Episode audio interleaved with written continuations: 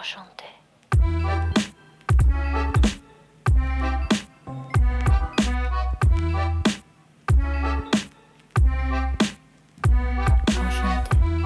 FinTrends est une série de podcasts consacrés aux tendances et aux actualités du secteur de la finance. On l'a lancé chez Sopra Banking Software pour faire intervenir des experts du secteur afin de traiter des sujets brûlants du moment. Je m'appelle Caroline Béguin et je suis avec Bruno Cambounet pour ce premier épisode euh, de cette série de podcasts FinTrends afin de discuter d'un sujet euh, très en vogue en ce moment, l'open banking. Bruno, bonjour. Bonjour Caroline. Alors, tout d'abord, merci Bruno euh, d'avoir accepté de te prêter au jeu pour ce premier épisode. Tu es Head of Research euh, chez Sopra Banking Software, c'est-à-dire que ta mission consiste à identifier les domaines dans lesquels investir et nourrir la stratégie de Sopra Banking Software, ainsi que son positionnement sur le marché. Tu es passionné par la façon dont le digital transforme l'économie. Et plus particulièrement, tu es fasciné par euh, le potentiel que le partage des données permet pour notamment euh, éduquer monsieur et madame tout le monde à la finance. Et plus important encore, tu t'impliques directement dans différentes organisations telles que le pôle de compétitivité mondiale Finance Innovation, l'organisme de standardisation Perling Group, et tu es également impliqué au sein du groupe d'experts en open finance de la Commission européenne. Aujourd'hui, on résume cette transformation digitale de l'économie derrière un concept, l'open banking. Mais euh, qu'en est-il vraiment? Qu'est-ce qui se cache derrière cette notion? Est-ce que finalement, on ne pourrait pas dire que c'est simplement un buzzword inventé par les professionnels du marketing, l'open banking? Et pour répondre à toutes ces questions, évidemment, j'aimerais commencer par revenir sur la genèse de l'open banking. Bah écoute, merci beaucoup de ce résumé euh, de ce que, ce que je fais. Et puis, je suis très flatté de, faire le premier, donc, euh, FinTrend, euh, ce, podcast, et surtout sur ce sujet qui effectivement me, me, me passionne. Donc, merci infiniment, Caroline.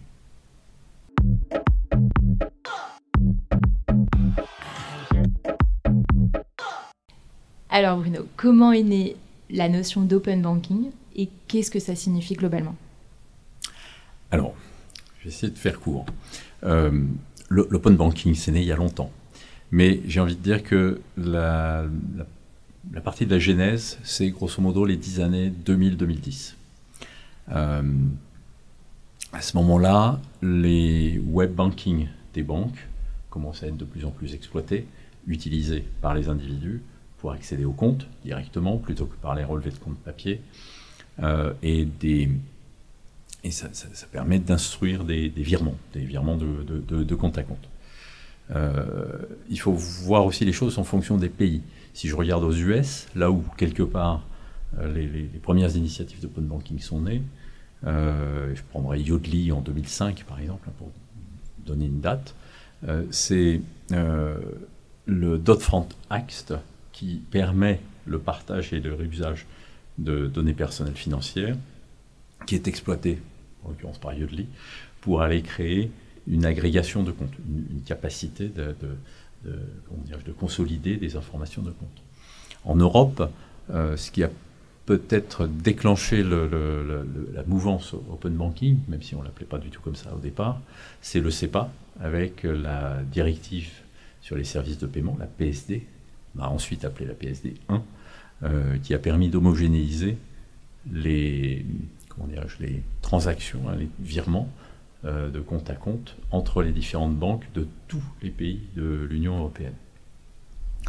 Euh, il s'en est suivi d'ailleurs, et ça c'est en Allemagne, toujours en 2005, comme Yodlee quelque part, la création d'une boîte qui s'appelait Zofort, qui a été rachetée par Klarna ensuite, qui permettait d'utiliser justement le virement le virement SEPA, euh, comme un instrument de paiement, moyennant le fait que euh, le consommateur acceptait de donner ses logins mots de passe au moins one shot pour pouvoir faire des paiements et éviter de passer par les, schémas cartes et autres.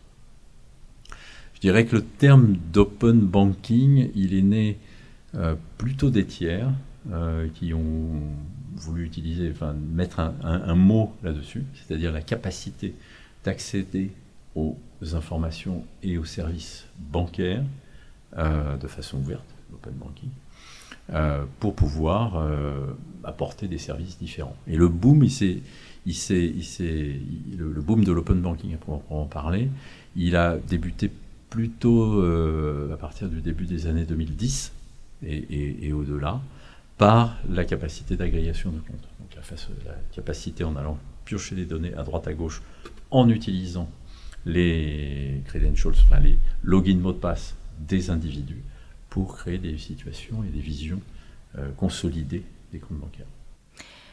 Mais alors lorsque ces tiers dont tu parles, Yodli et Sofort notamment, lorsqu'ils arrivent sur le marché avec leurs solutions à valeur ajoutée, euh, ils ne sont régis par aucune réglementation et pourtant ils nécessitent euh, l'usage des données financières que détiennent les banques. Comment est-ce que les banques réagissent-elles face à ces nouveaux acteurs non réglementés? Oui, alors tu as, raison, c'est bien le secteur bancaire qui réagit face à ça, parce que partager les mots de passe et, euh, enfin les, numéros de compte ou les codes utilisateurs et les mots de passe à des tiers pour effectivement euh, obtenir une vision consolidée, etc., ou pour faire des paiements comme, euh, comme le proposait SoFort, bah, ça veut dire que de facto, il y a une fuite éventuelle de, de credentials. Et donc, vu de la banque, c'est pas un tiers qui est en train de faire des choses éventuellement euh, inavouables sur le compte bancaire, c'est le, c'est le, c'est, le propriétaire du, du, compte. Et donc, du coup, il y a un risque, puisque effectivement, ces acteurs-là sont, sont non régulés à l'époque. Donc, le, le, secteur réagit en demandant de sécuriser, parce que du coup, c'est des tiers qui finalement font, font faire aux banques des opérations euh, sur des comptes bancaires qui ne leur appartiennent pas, qu'ils ne gèrent pas et sur lesquels ils n'ont aucune responsabilité. Euh, et c'est ainsi que les réglementations sont nées, hein, que ce soit en Europe, avec la révision de la directive des paiements, pour introduire euh, les, rôles de tiers qui, font ce genre de travail, hein, d'agrégation de comptes, de, consolidation d'informations sur les comptes, ou encore d'initiation de paiement proprement parler ou en Angleterre, où la réglementation euh, s'est développée, euh, et puis dans d'autres parties du monde depuis. La seule chose qui s'est passée, et qui est essentielle, c'est que si le marché a réagi en demandant de sécuriser les opérations, euh, la Commission européenne a réagi aussi en imposant une légitime concurrence pour favoriser l'émulation la compétitivité et l'innovation entre les acteurs tirant parti de l'accès à ces, à ces données. Et euh, je, dirais que euh, plus globalement, il y, a un mouvement de, réglementation qui s'est développé finalement dans, dans, le monde euh, pour, pour permettre ça, soit de l'instrumenter, de le monitorer comme, comme ce qui s'est passé en, Angleterre, ou aller encore plus loin, même euh, en, Australie, en, développant des principes d'accès aux données euh, personnelles d'une manière générale, pas simplement les données de compte de paiement. Euh, et en, sachant qu'en Europe, ici en Europe, la réglementation n'est jamais allée jusque-là, elle ne va pas jusqu'à instrumenter, monitorer ce qui se passe ou à imposer des standards d'échange, des choses comme ça. Alors concrètement, qu'en est-il de la réglementation du partage des données en Europe? Alors, en, Europe, donc on a eu la, PSD2, elle n'est pas prescriptive dans le sens où elle impose euh, des, règles métiers, enfin comment dirais-je, l'accès des tiers, comme, je l'ai indiqué, la capacité de faire de, comment de, de l'initiation de paiement, moyennant un certain nombre de, critères. Il y a quand même beaucoup, beaucoup de choses autour de la, de la directive, mais elle n'est pas prescriptive au sens technique du terme, c'est-à-dire que on n'impose pas euh, euh, des, interfaces technologiques euh, de type API JSON, comme ça peut être le cas en, Angleterre. on impose simplement une interface dédiée. On parle d'interface dédiée d'ailleurs dans, la directive. Et du coup, en Europe, ce qui s'est passé, c'est que pour répondre à la directive, les, les banques et parfois les TPP se sont regroupés pour créer des standards, déjà des standards techniques. Euh, c'est ce qui s'est passé euh, comment dirais-je, en, France avec la CET, hein, qui a préparé des standards techniques d'API euh, avec les, banques et puis ensuite à partager, discuter avec les, avec TPP. Euh, et plus largement en Europe, c'est le Berlin Group qui, a créé un standard transverse qui est aujourd'hui, enfin depuis déjà maintenant quelques années, euh, qui, a été retenu par trois quarts des banques en Europe. voilà. En même temps, ce qui, s'est aussi passé en Europe, c'est que on, voit bien que les API et les standards d'API font pas tout. Et, même au-delà du, standard, la réglementation, la, PSD2, qui fait donc accès aux informations de compte et euh, initiation de, paiement, sur le volet services financiers, c'est-à-dire euh, les paiements, bah, l'initiation de paiement, c'est juste un petit step, une petite étape dans les paiements d'une manière générale. Et donc, euh, on, enfin, il s'est avéré nécessaire de travailler avec l'ensemble des, acteurs du, paiement. Euh, euh, et, donc c'est l'association des, paiements en Europe, hein, l'EPC, qui a pris ça en main pour développer euh, un moyen de paiement à part entière qui s'appuie sur ce que la réglementation PSD2 a mis, en place, donc l'initiation de paiement. Et, quand on parle d'un moyen à part entière, c'est de traiter l'ensemble des paiements, des paiements différés, euh, évidemment les paiements immédiats, mais les paiements différés, les paiements euh, splittés plusieurs, euh, en plusieurs fois, des paiements même récurrents comme ça, mais variables, et puis même aller jusqu'au remboursement, hein, un petit peu comme avec la carte, quand on a acheté un truc dans un, dans un magasin qu'on veut obtenir un remboursement, ben, on reglisse sa carte, on a le remboursement directement sur la carte. Donc ce type de, de mode de fonctionnement, donc d'usage finalement. Parce que tout ça, in fine, se, traduit en, paiement open banking par des, euh, des, initiations de paiement et des transferts SEPA, eh bien, ça, nécessite de mettre en place ce qu'on appelle un scheme qui permet de, mettre, de définir les, réglementations, les, pas les réglementations, mais les, règles de fonctionnement des acteurs entre eux, les banques entre elles, des banques avec les tiers entre elles et les acteurs de paiement, etc. Le PC a ainsi créé euh, un, scheme, le scheme SPA, c'est un joli petit nom, qui veut dire SEPA Payment Access Scheme, hein, c'est moins, sympa que le SPA, euh, qu'on connaît euh, tout un chacun.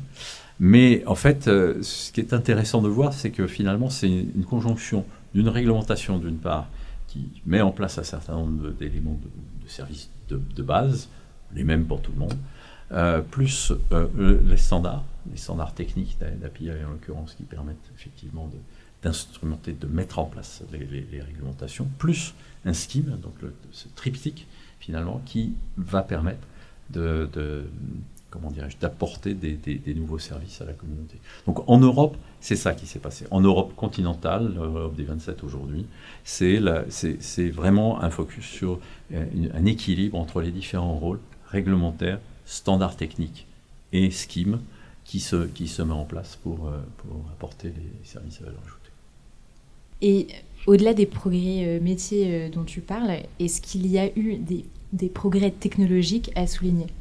Ah, C'est très intéressant que tu me poses cette question, parce que effectivement, au-delà d'apporter tout ce que j'ai raconté avant, il y, a une chose essentielle qu'a apporté la, la, la PSD2, qui a trait d'ailleurs à la sécurité que les banques attendaient et demandaient, c'est euh, la sécurisation des échanges et des transactions.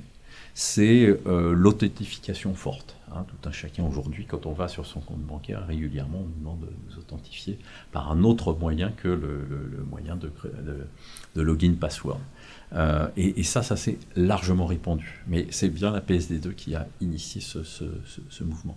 Et puis plus globalement, euh, c'est la capacité d'identification des individus et des, organisations qui, a été mise en place. Donc, et qui permet aujourd'hui finalement d'avoir une, comment une, interaction et des échanges en temps réel entre les différents acteurs d'un écosystème, en l'occurrence l'écosystème des paiements. C'était donc la genèse de l'open banking expliquée par Bruno Cambounet. Bruno, merci je retiens euh, que les années 2000 à 2010 marquent une évolution du comportement des individus qui préfèrent réaliser des virements via des web banking plutôt que via des relevés de comptes papier et que cette dynamique euh, finalement laisse place à de nouveaux prestataires de services financiers novateurs qui accèdent au marché des paiements. Or, ces nouveaux prestataires ne sont pas réglementés, des réglementations apparaissent pour sécuriser les opérations au grand soulagement des banques. Euh, mais ces réglementations arrivent également pour favoriser la légitime concurrence. Et là, les banques sont un peu moins contentes. Globalement, l'open banking et la réglementation qui l'entoure ont permis de réaliser des progrès technologiques. Euh, premièrement, pour assurer la sécurisation des échanges et des transactions, et euh, deuxièmement, pour permettre des échanges en temps réel entre les différents acteurs d'un écosystème. Et ce sera donc le sujet de notre prochain épisode, puisque nous allons parler d'écosystèmes et notamment des opportunités que représente la collaboration en temps réel pour les banques et les fintechs. À bientôt sur FinTrends.